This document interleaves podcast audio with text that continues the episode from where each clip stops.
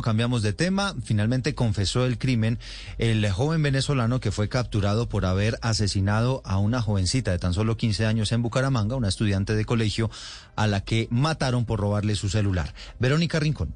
Eduardo, buenos días. Por los delitos de homicidio agravado y hurto calificado, un juez envió a la cárcel a Pedro José Trujillo Pérez, quien confesó haber asesinado a la estudiante Nicole Rodríguez el pasado 24 de febrero por robarle su celular en el túnel peatonal del Mesón de los Búcaros cuando vio que la joven estaba sola. El agresor le contó a la fiscalía que una de las razones para cometer el crimen fue porque tiene un hijo en Venezuela por quien responder. La fiscal del caso Mariluz Tarazona.